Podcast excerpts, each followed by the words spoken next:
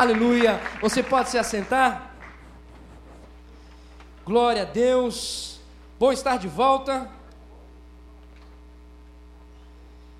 Eu agradeço a todos os meus amados, minhas amadas ovelhas, pela lembrança e por mandarem infinitas mensagens ah, do aniversário. Semana passada, então, como aqui souberam, foi meu aniversário. Eu recebi uma bênção da minha esposa, meu irmão. Rapaz, vou dizer para você, vale a pena orar pela esposa. Vale a pena. Você está. Oh, senti que o irmão está com fé aqui, aleluia. É, você já é casado, você está na pegada, aleluia, glória a Deus, você está reconhecendo isso aí. Agora, aquele que está no caminho, continua crendo, meu irmão, que isso é possível, em nome de Jesus. E eu gostei que só um teve fé aqui, amém, vai fluir. Ah, mas eu recebi um presente da minha esposa, uma surpresa agradável, de dar um, um, uns dois, três dias aí de descanso na cabeça, e ela e eu fui curtir ali com a família, irmão, como é boa a bochecha do meu filho. Gente, e meu filho não está aqui hoje, você está vendo que o culto está calmo, tranquilo, né? esse negócio aqui está no mesmo lugar. É, ore por ele, o cidadão pegou catapora. Pegou catapora. Mas como ele tem uma unção diferente, nem a catapora abala o menino. Hoje de manhã já estava subindo, caindo, já estava empurrando, pegando o fio do computador que eu estava estudando hoje, fazendo assim, ó. Irmãos, realmente é diferenciada a unção do menino. Então eu reconheço que realmente meus pais tiveram muita paciência, agora estou reconhecendo mesmo muita paciência que meus pais tiveram. Glória a Deus por isso, por isso que ele não está aqui hoje, a Paulo também está lá cuidando dele. Mas foi um tempo muito bom com a minha família. Eu agradeço a paciência dos irmãos e por me abençoarem o meu coração. Eu tenho certeza também, nós somos muito abençoados como corpo aqui, porque pastor Robério é diferenciado. Nós chamamos o pastor Robério de único. É, é, não tem explicação, irmãos. Ele é único. Aleluia! Irmãos, o padrão é outro.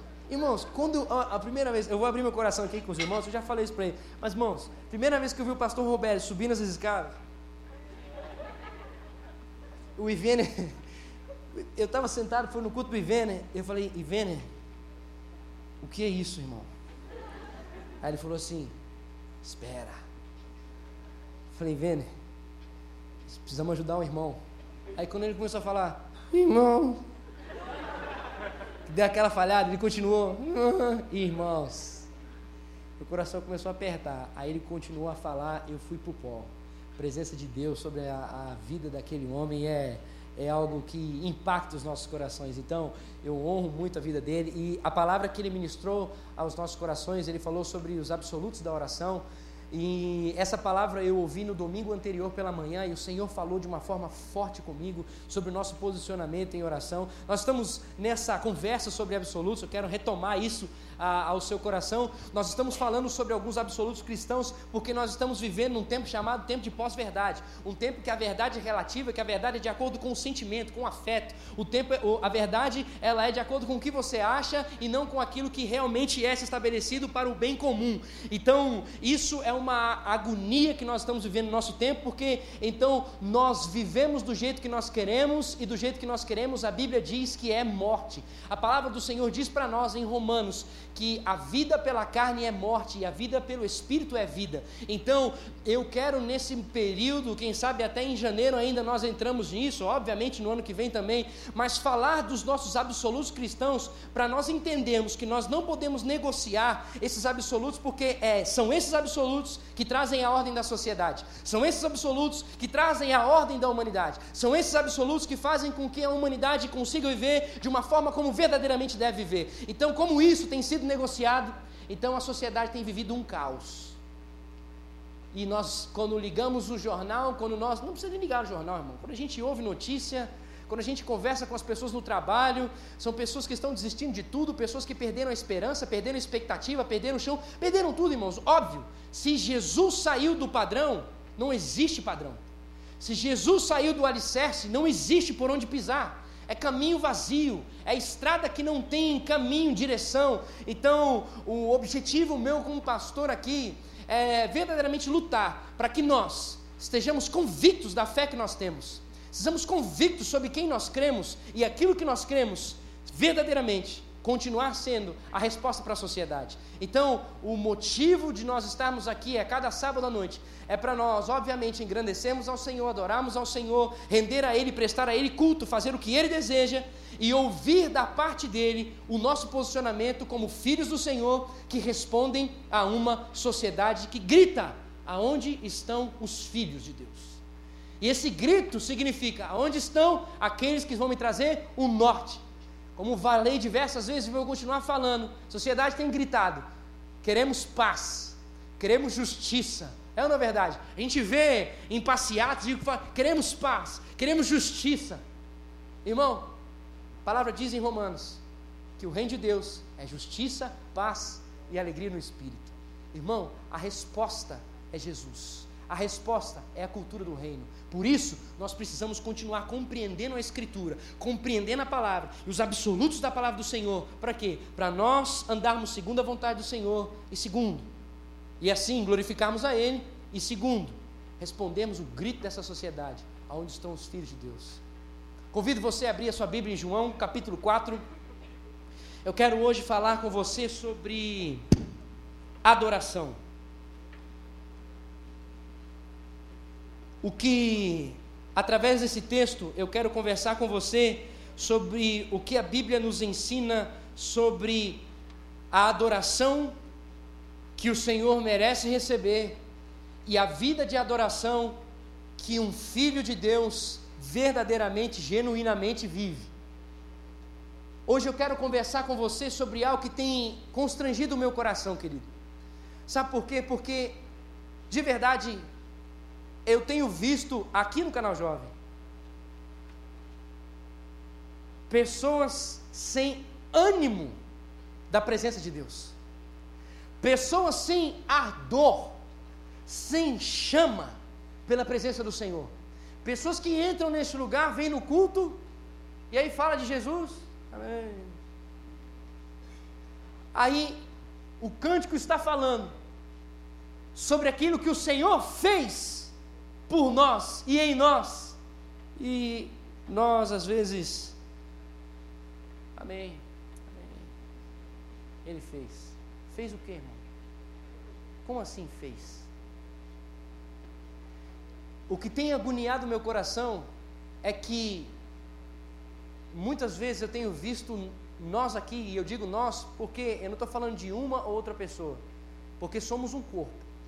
Então, se eu falo de um, eu falo de todo mundo. Se alguns aqui não têm entendido isso, é porque certamente nós temos, quem sabe, falhado no caminho da verdadeira adoração, da verdadeira compreensão do nosso Deus. E então eu quero com esse texto conversar com vocês para que, em nome de Jesus, a gente saiba o porquê adoramos, quem adoramos, o que adoramos e o que significa, qual é o exemplo que está na vida de quem genuinamente adora o seu Deus, reconhece o seu Deus.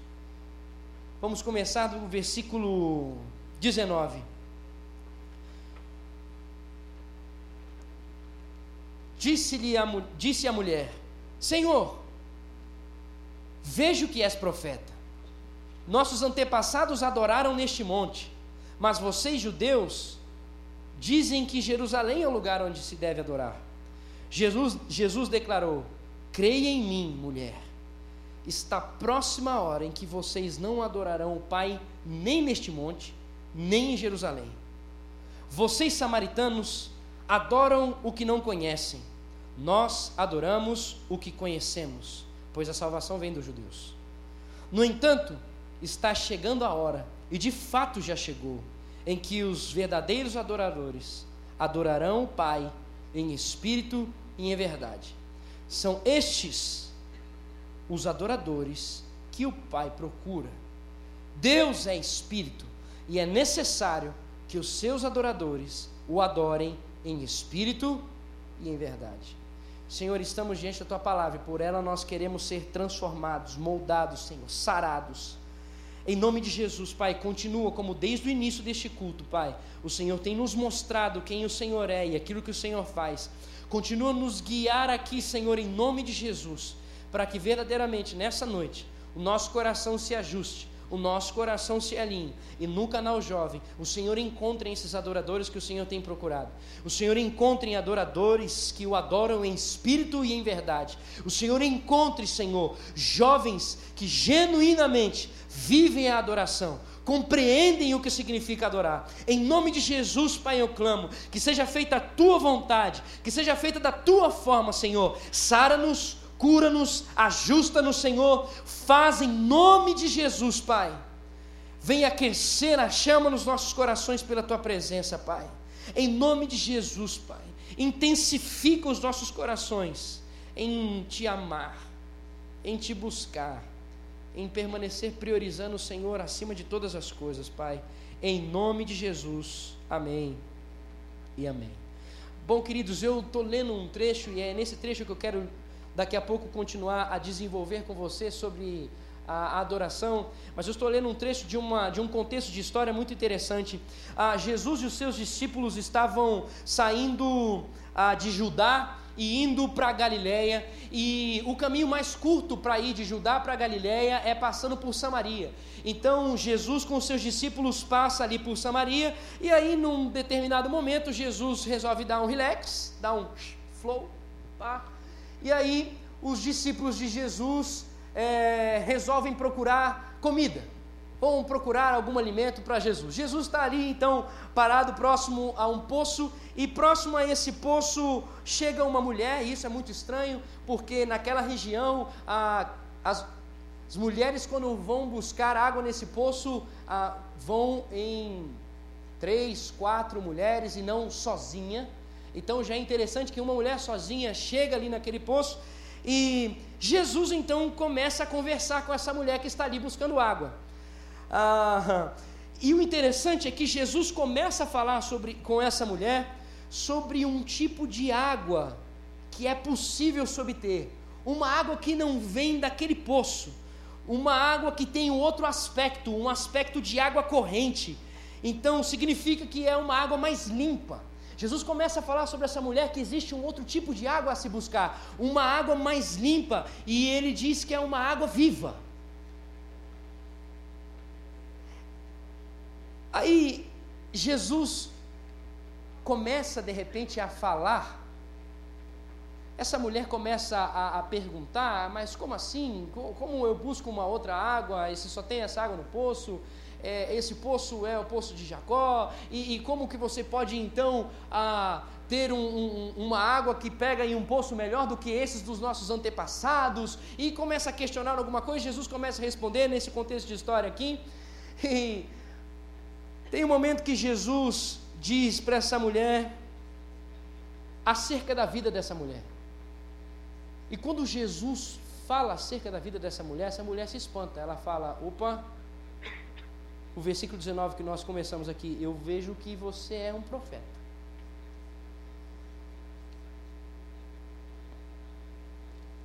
E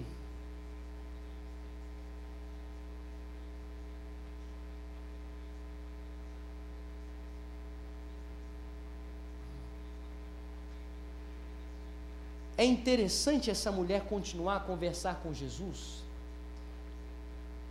por ela ser uma mulher samaritana. Porque, trazendo um pouco dessa história sobre as tribos, houve uma divisão entre as tribos em que se estabeleceu a tribo do norte e a tribo do sul. E a tribo do norte, a, vamos dizer ali, a capital dessa tribo do norte era Samaria. E o que aconteceu com essa capital? O que aconteceu com esse reino do norte? Esse reino do norte começou a adorar a ídolos e começou a adorar, e em Samaria se estabeleceram dois bezerros que começaram a ser adorados. E no reino do sul, a capital era Jerusalém, e em Jerusalém permanecia então o templo que foi construído por Salomão, que existia a arca da aliança, que existia o altar de sacrifício, que o Senhor tinha dito que era ali onde ele se manifestava. Então, o que acontece? Aquela pessoa que era judia, ela não conversava com um samaritano, porque um samaritano era idólatra. E um homem ainda conversar com uma mulher nessa época era pior ainda a intensidade. Então, essa mulher começa a achar estranho, porque um homem que vem dessa pegada dos judeus, conversa com uma samaritana que diz que existe uma outra forma de adorar.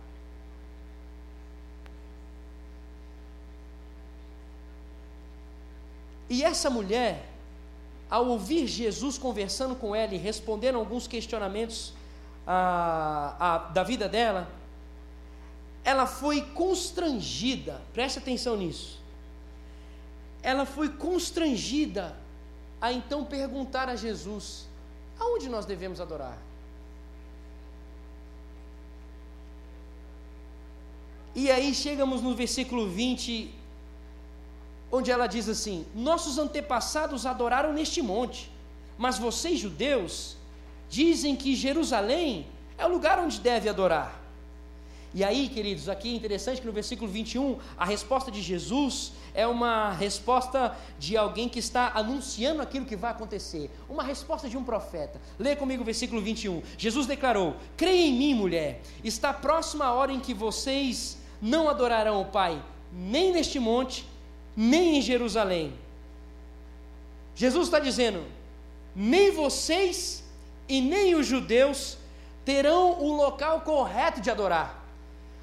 Todos adorarão por meio da morte e da ressurreição. Jesus está declarando que não é nenhum lugar e nem outro, porque ele já está declarando que todos vão adorar por causa da morte e ressurreição dele mesmo. Por isso que não existe mais lugar porque todos terão acesso. Bom, mas já já a gente continua falando sobre isso. Então, o que, que vai acontecer? O Espírito vai habitar naquele que crê, e o Espírito habitando na vida daquele que crê, ele vai ter acesso ao Pai e vai conhecer o Pai e vai continuar adorando a Ele em qualquer lugar. Bom, versículo 22 diz: Vocês, samaritanos, adoram o que não conhecem, nós adoramos o que conhecemos, pois a salvação vem dos judeus. Por que, que Jesus está explicando isso para essa mulher? Os samaritanos, eles rejeitaram os livros proféticos e poéticos do Antigo Testamento. Os samaritanos tinham apenas o Pentateuco e através do Pentateuco eles então desenvolviam a crença deles. O que, que significa isso? Eles não tinham conhecimento profundo sobre Deus, eles não tinham conhecimento sobre o anúncio do Messias, a revelação e a testificação da revelação do anúncio do Messias que viria e salvaria. Então, por que, que Jesus está dizendo que os samaritanos adoram o que não conhecem? Porque os samaritanos não tinham o profundo conhecimento sobre esse Deus a quem devia se adorar. O versículo 23, então, ele responde: No entanto, está chegando a hora, e de fato já chegou, em que os verdadeiros adoradores adorarão o Pai em espírito e em verdade são estes os adoradores que o Pai procura. Mais uma vez, nós vemos aqui Jesus dando uma instrução muito clara, uma instrução profética do reino. Uma declaração que será por meio dele mesmo e da manifestação do Espírito Santo, que as pessoas terão acesso e poderão, como diz o versículo, em espírito e em verdade. Significa, as pessoas vão adorar em verdade, tendo o conhecimento claro e definido sobre Deus, e pela revelação da busca. Adorar, elas terão a possibilidade de adorar em espírito e em verdade, porque elas terão um relacionamento interno com esse Deus, elas poderão entregar a sua vida a Deus e Deus dominar a vida delas, Deus ser prioridade na vida delas, e externamente elas vão servir as pessoas que estão ao seu redor. Vão adorar em espírito e em verdade, porque conhecerão, serão íntimos, intimamente, internamente terão o conhecimento e a convicção de quem é Deus, e externamente vão se relacionar com as pessoas e vão servir as pessoas. Versículo 24, ele diz: Deus é espírito, e é necessário que os seus adoradores o adorem em espírito e em verdade. Esse espírito que está dito aqui não é o Espírito Santo. Quando Jesus está dizendo Deus é espírito, Jesus está fazendo uma menção sobre um Deus que é invisível. Um ser que é espiritual. Preste atenção nisso. Um ser que não é material. Então, significa que a adoração certa, ela não vem através de imagens feitas. E isso vai responde mais uma vez diretamente essa samaritana que existiam imagens para adorar a Deus. Então, quando Jesus diz que Deus é espírito, é que ele não é de madeira, ele não é de pedra, ele não é uma montanha. Isso significa que se Deus é espírito, então uma verdadeira adoração não está vinculada a nenhum lugar físico. A verdadeira adoração não está vinculada a nenhum local estabelecido. Como nós já lemos aqui no versículo 23. A adoração significa honrar a Deus. Significa entregar o ser, entregar o domínio, entregar os anseios, entregar os sonhos. A adoração significa cuidar, significa investir e servir a todos aqueles que estão ao nosso redor. Bom, tendo então isso como uma explicação do que significa adorar ao Senhor e do que significa ser um verdadeiro adorador eu olho para esse texto e olho para essa mulher.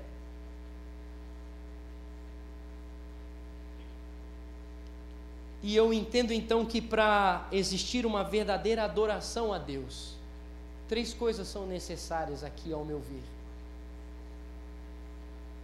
Para existir uma adoração verdadeira a Deus, primeiro é necessário haver sede.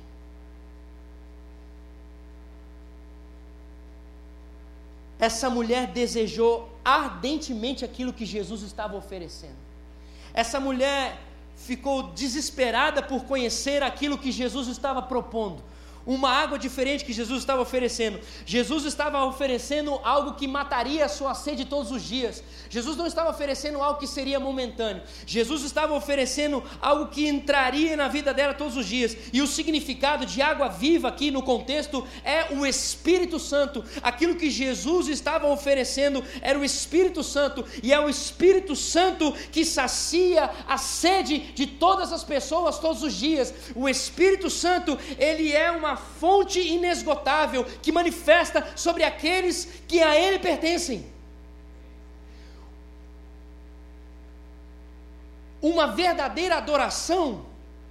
Então, ao olhar para esse texto e a, a, ao ver isso, para mim, uma verdadeira, a verdadeira adoração é aquela que tem sede pelo Espírito Santo e essa sede se reflete no domínio dele na sua vida e na sua conduta, no seu estilo de vida. Então, uma adoração genuína brota daquele que tem fome pelo Espírito Santo, aquele que tem anseio de receber aquilo que somente o Espírito Santo pode derramar. E, e é de tal forma que ele entrega o domínio da sua vida para o Espírito Santo, ele entrega a decisão da sua vida toda tudo, as questões interiores e as questões interiores para o Espírito Santo. Uma genuína adoração flui daquele que tem sede do Espírito, daquele que tem sede de preencher a sua vida e de ser guiado pelo Espírito Santo. A segunda coisa que eu entendo com essa mulher, que existe na vida de um verdadeiro adorador, através desse texto, diante das respostas de Jesus, é para que é que uma verdadeira adoração, ela parte de alguém que conhece. Alguém que tem a revelação do seu Pai por meio das Escrituras. O culto samaritano estava desligado. Por que, que a adoração dos samaritanos não era uma adoração recebida por Deus? Porque a adoração estava desligada da revelação desse Deus, estava desligada do conhecimento profundo desse Deus. Eles estavam adorando sem ter intimidade, eles estavam adorando sem compreender a natureza desse Deus, eles estavam adorando sem sem serem constrangidos pela beleza desse Deus. Escute. Eles estavam adorando sem ter um relacionamento real com esse Deus. E não é possível você ter um relacionamento com Deus ou você conhecer esse Deus e você não se, se constranger com a santidade de Deus.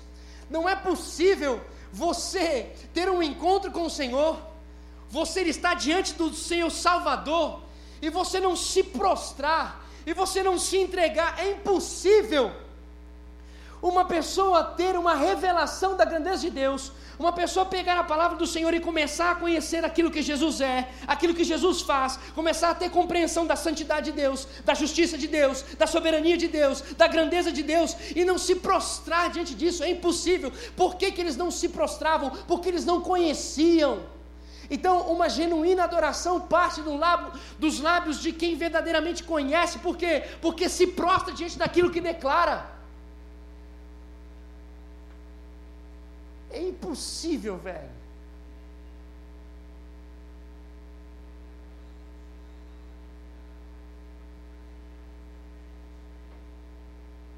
Presta atenção. Eu tenho certeza que uma boa parte daqui já participou daquelas homenagens de escola que a, as professoras ou sei lá quem pergunta para você sobre a sua mãe, sobre o seu pai? Eu tenho certeza que muitos aqui começam a. No começo você fica meio resistente, fica meio duro. É, ela. Aí você começa a lembrar das chibatadas, você começa a se lembrar, né?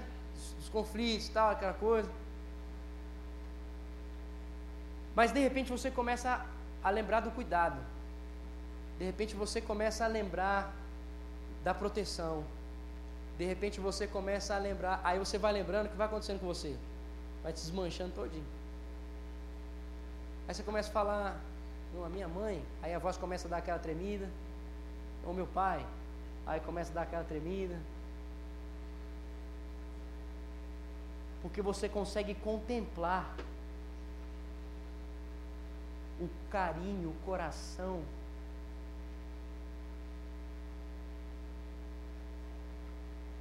Cara, uma verdadeira adoração, cara.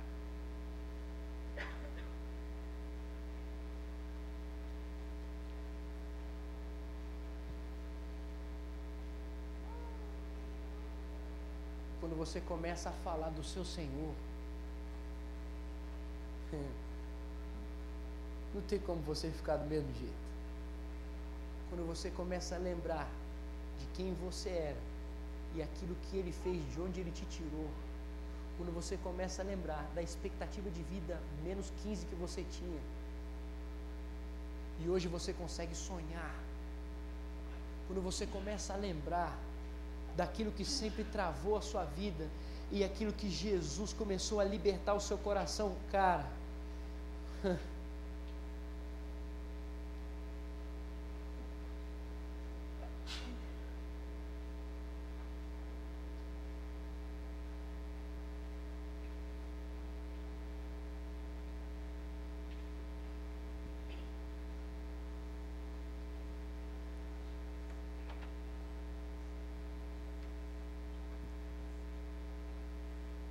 a verdadeira adoração, ela flui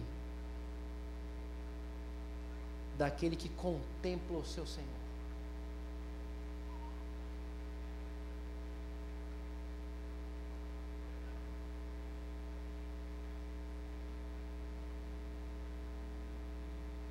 E a última coisa que eu digo que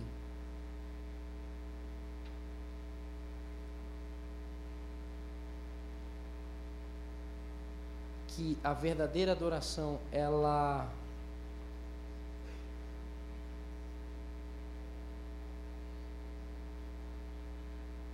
é fruto de alguém que tenha consciência da sua imundície,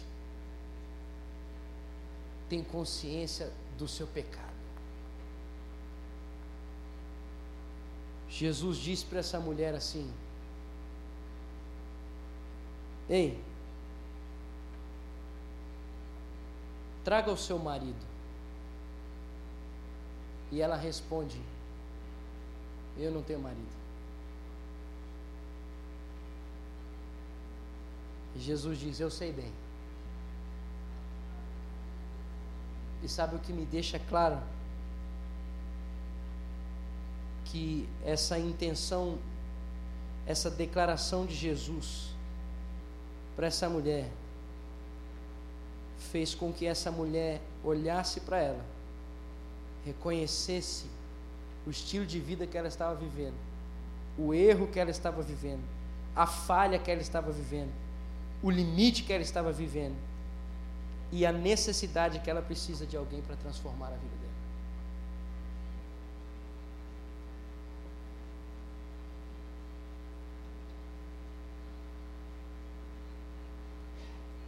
Eu entendo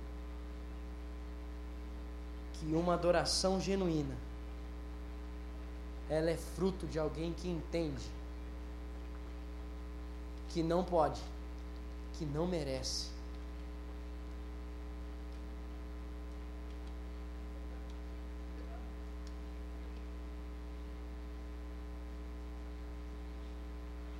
Mas que necessita do seu Salvador. Necessita de alguém que verdadeiramente tome ela pela mão e põe a vida dela em ordem. E aí então eu quero eu quero perguntar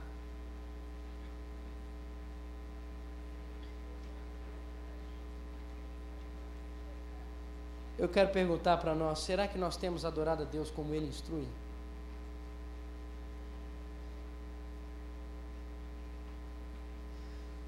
Será que quando nós nos, nos reunimos aqui, sábado à noite, nós cantamos aqui. Nós cantamos porque temos sede dele, porque conhecemos a ele e porque temos noção do nosso limite, dos nossos pecados. Será que quando nós saímos de casa para cultuar a Deus, nós temos sede de Deus, conhecemos a Deus e temos noção dos nossos pecados? Será que quando nós nos reunimos na nossa cela, nós temos sede de Deus, conhecemos a Deus e temos noção dos nossos limites. Será que quando nós trabalhamos, nós trabalhamos com sede de Deus, conhecendo a Deus e tendo noção dos nossos limites?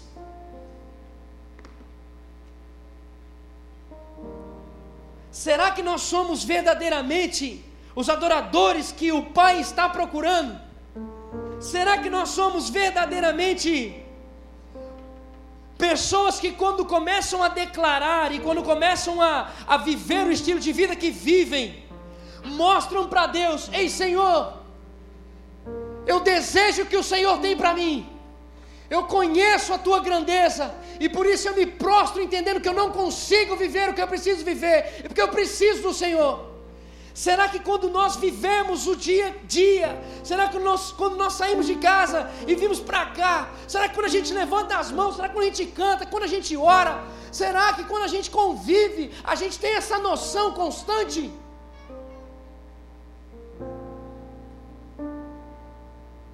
Porque se essa noção não está entre nós e dentro de nós, então aquilo que nós ofertamos ao Senhor é semelhante à oferta e à adoração dos samaritanos é uma entrega de algo de quem não conhece, que não tem intimidade, por isso, isso não é uma adoração. Por isso, quem sabe, os olhos do Senhor passam por você e não encontram você.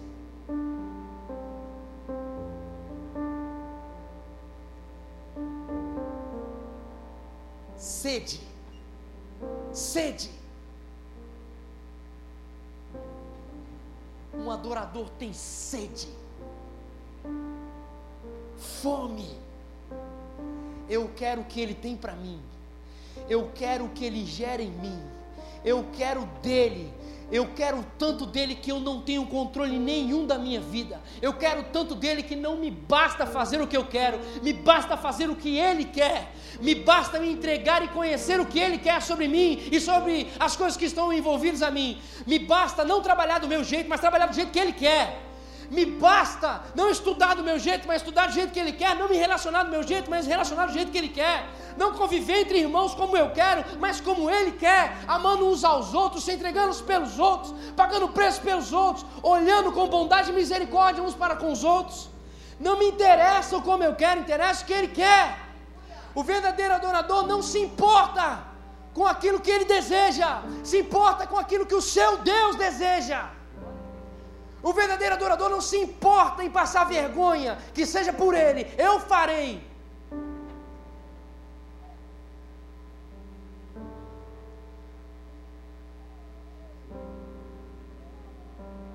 É o Evangelho que me basta. Eu não tenho vergonha do Evangelho.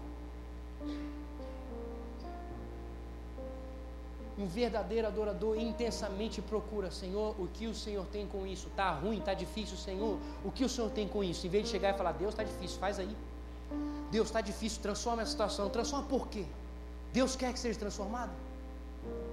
Transforma por quê? Você sabe qual é a vontade de Deus acerca disso que você está passando? O problema é que nós estamos como samaritanos, fazendo imagem de Deus e não entendendo Deus como Ele é. Fazendo imagem de Deus significa: meu Deus é assim, meu Deus é amor, Ele não vai desejar que eu passe por coisas difíceis. Irmão, você falou bem, esse é o seu Deus, não o Deus da Bíblia. Porque o Deus da Bíblia diz que nós aqui vamos passar por dificuldades. E essas dificuldades mostram para nós que nós carecemos de um Salvador. Significa o quê? Que não tem resposta nas nossas mãos, só tem resposta no Senhor.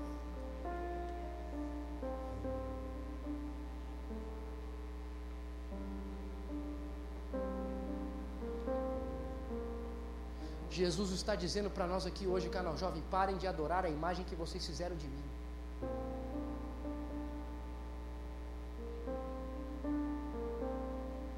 porque não me conhecem. Não tem sede.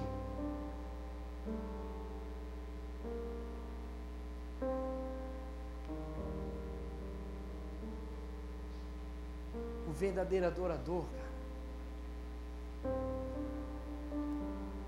ele contempla o seu Pai ele contempla o seu pai, ele se constrange diante da presença do seu pai. Verdadeiro adorador não fica do jeito que ele acha que tem que ficar na presença do seu pai, ele se esborracha. Porque é muita santidade, é muita perfeição, é muita justiça, é muita soberania, é muita glória. Quando está diante do seu Deus, acabou, é o soberano, se curva, se dobra temor e tremor.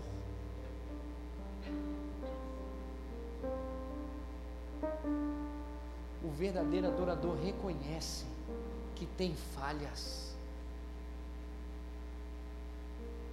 Mas ele não diz que tem falhas para se contentar com as falhas. Ele diz que tem falha para pedir para o Salvador: limpa a minha vida, papai. transforma a minha vida, papai.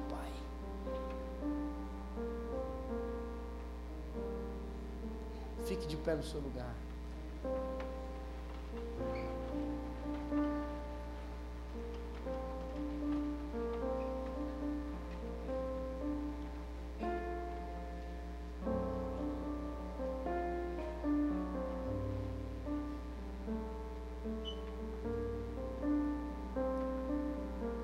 assim como Jesus se aproximou daquela mulher que não tinha expectativa que podia se livrar do que se livrou, ser transformada do que foi transformado.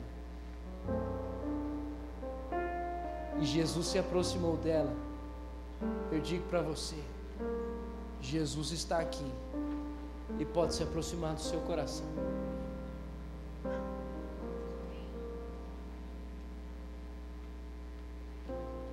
Irmãos, em nome de Jesus.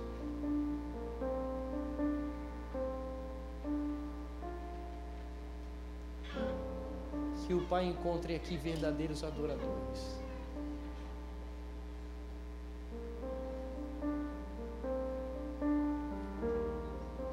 E eu vou dizer, eu vou fazer uma pergunta para você. Tem coisa que precisa ser mudada aí? Tem coisa que precisa ser colocada diante da presença do seu Pai aí? Então faz o seguinte, cara. Sai do seu lugar, vem aqui para o altar. Sai do seu lugar, vem aqui para o altar e diga para o Senhor o que você entende.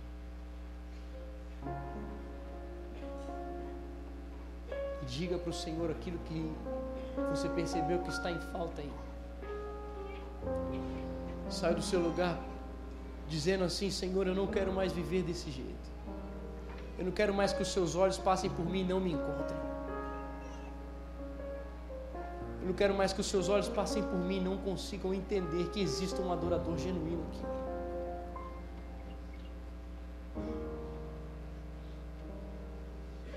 Esse é o seu tempo com o seu Deus. Esse é o seu tempo com o seu Pai. Diga para Ele o que está no teu coração. Diga para Ele aquilo que está no teu coração nesse momento. Diga para Ele o que você deseja entregar.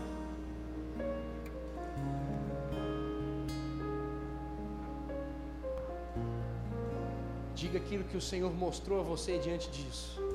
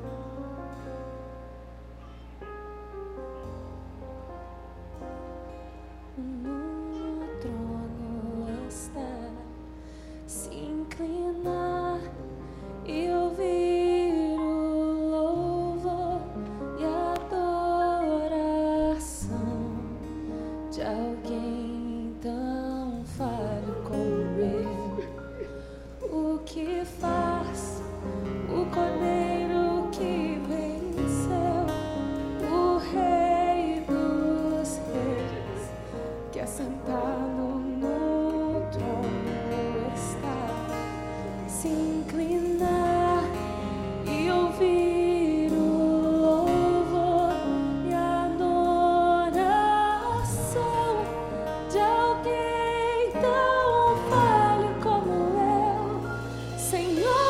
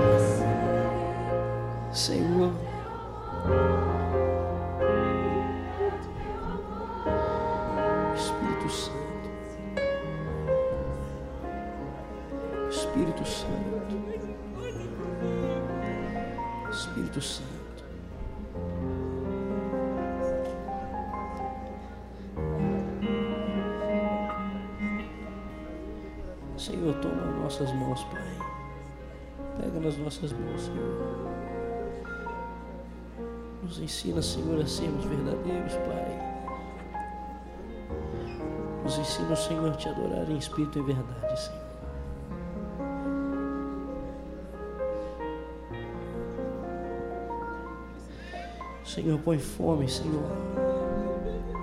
Põe fome, Senhor, nos nossos corações pela tua presença, Pai. Põe fome, Senhor, do nosso coração, do Senhor dominar todas as coisas. De internamente o Senhor agir e externamente o Senhor continuar agindo, Senhor, em nome de Jesus, Pai. Oi, Senhor, em nome de Jesus, Pai, dá-nos esse anseio pela Tua presença, Senhor, de ter tudo dominado pelo Senhor, Pai. Senhor, em nome de Jesus, clamamos. Leva-nos, Senhor, a viver a genuína contemplação da Tua presença, Pai.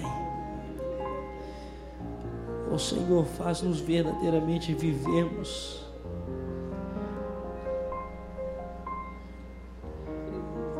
enxergando o Senhor em tudo, percebendo a tua mão em tudo, Senhor. Dá no Senhor a fome, Pai, e o anseio de viver essa contemplação, Senhor, de quando entrarmos em casa, irmos, Senhor, para o quarto, Senhor, e desejarmos a tua presença, Senhor. Senhor, Continua a mostrar quem nós somos para nós mesmos, Senhor. Continua, Senhor, a mostrar os nossos limites.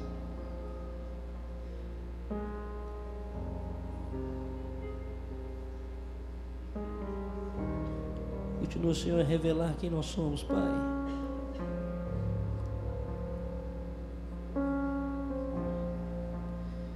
Para que verdadeiramente o clamor pela Tua presença nunca cesse, Senhor. E a gente compreenda, Senhor, que não é possível dar nenhum passo, nenhum planejamento, nenhum pensamento, se não for Senhor, Pai. Se não for em Tua presença, Senhor. Levanta aqui, Senhor, em nome de Jesus, verdadeiros adoradores, Pai. Levanta aqui, Senhor, no canal Jovem, Senhor. Jovens que têm fome, te conhecem reconhecem quem são. Em nome de Jesus, Pai. Gera aqui, Senhor, no canal Jovem, Pai. Todas as vezes que nós nos reunimos aqui, Senhor, exista um verdadeiro altar de adoração à Tua presença, Pai. Todas as vezes que nos reunimos aqui neste lugar, o Senhor receba mesmo, Senhor, a adoração, Pai. Todas as vezes que cantarmos, o Senhor receba, Senhor, a adoração, Pai. Todas as vezes, Senhor, que meditarmos a Tua palavra, todas as vezes que tocarmos, todas as vezes, Senhor, o Senhor receba a nossa adoração. Fruto do Senhor dos lábios daqueles que têm fome, te contemplam e reconhecem a pequenez que tem, Senhor, e são, Pai. Em nome de Jesus, Senhor, em nome de Jesus, Pai. Em nome de Jesus, Senhor. Que os nossos encontros, Senhor, de células sejam assim, Senhor. Um lugar de adoração, Senhor, um lugar que o Senhor manifesta mesmo, Senhor, um lugar que o Senhor recebe, um lugar, Senhor, que te agrada, um lugar que alegra o teu coração, Senhor, porque não estão ali, Senhor, diante de uma imagem que criaram, mas estão diante do grande Deus que conhecem. Senhor, em nome de Jesus, nos guia, Pai, dessa forma,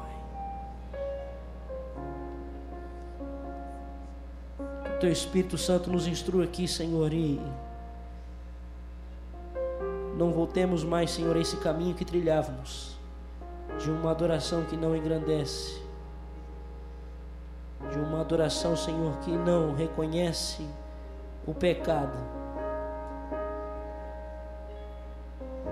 que não reconhece a tua grandeza, nem tem fome de sede da tua presença e se entrega à tua presença.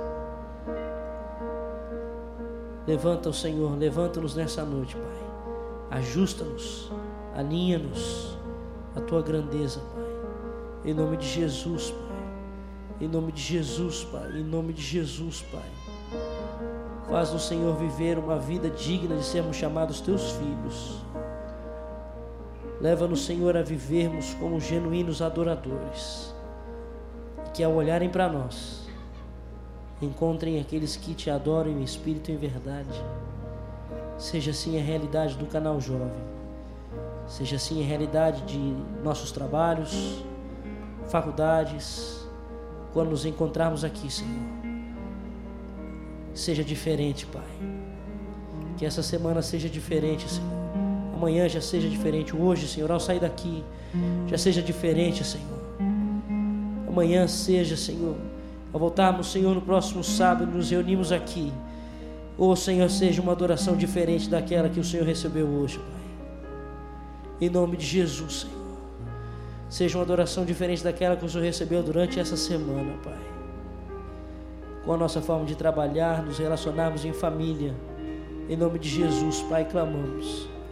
Obrigado pelo Teu Espírito que habita em nós, que torna todas essas coisas possíveis a quem nós podemos confessar e descansar o nosso coração, Pai. Obrigado, Senhor, pela certeza e a convicção que nós podemos viver dessa forma, não na nossa própria força, mas continuar entregando nosso coração ao Senhor, clamando a Tua presença em nome de Jesus. Obrigado, Senhor, pela nova vida que o Senhor nos dá. Obrigado, Senhor, pela misericórdia e a graça que nos abraça, Senhor. Aquilo que nós merecemos, o Senhor não nos dá. Oh, Senhor, aquilo que nós merecíamos, o Senhor já pagou o preço, Senhor, e nós recebemos aquilo que nós não merecemos. Obrigado por esse amor, Deus. Obrigado porque o Senhor continua e insiste em nós. E porque o Senhor ainda deseja ver, Senhor, o mais profundo deste lugar, uma juventude genuinamente comprometida que te adora em espírito e verdade. Obrigado, Deus, por essa palavra. Obrigado, Deus, por essa direção, Senhor. Que se cumpra a tua vontade em nome de Jesus. Amém e amém.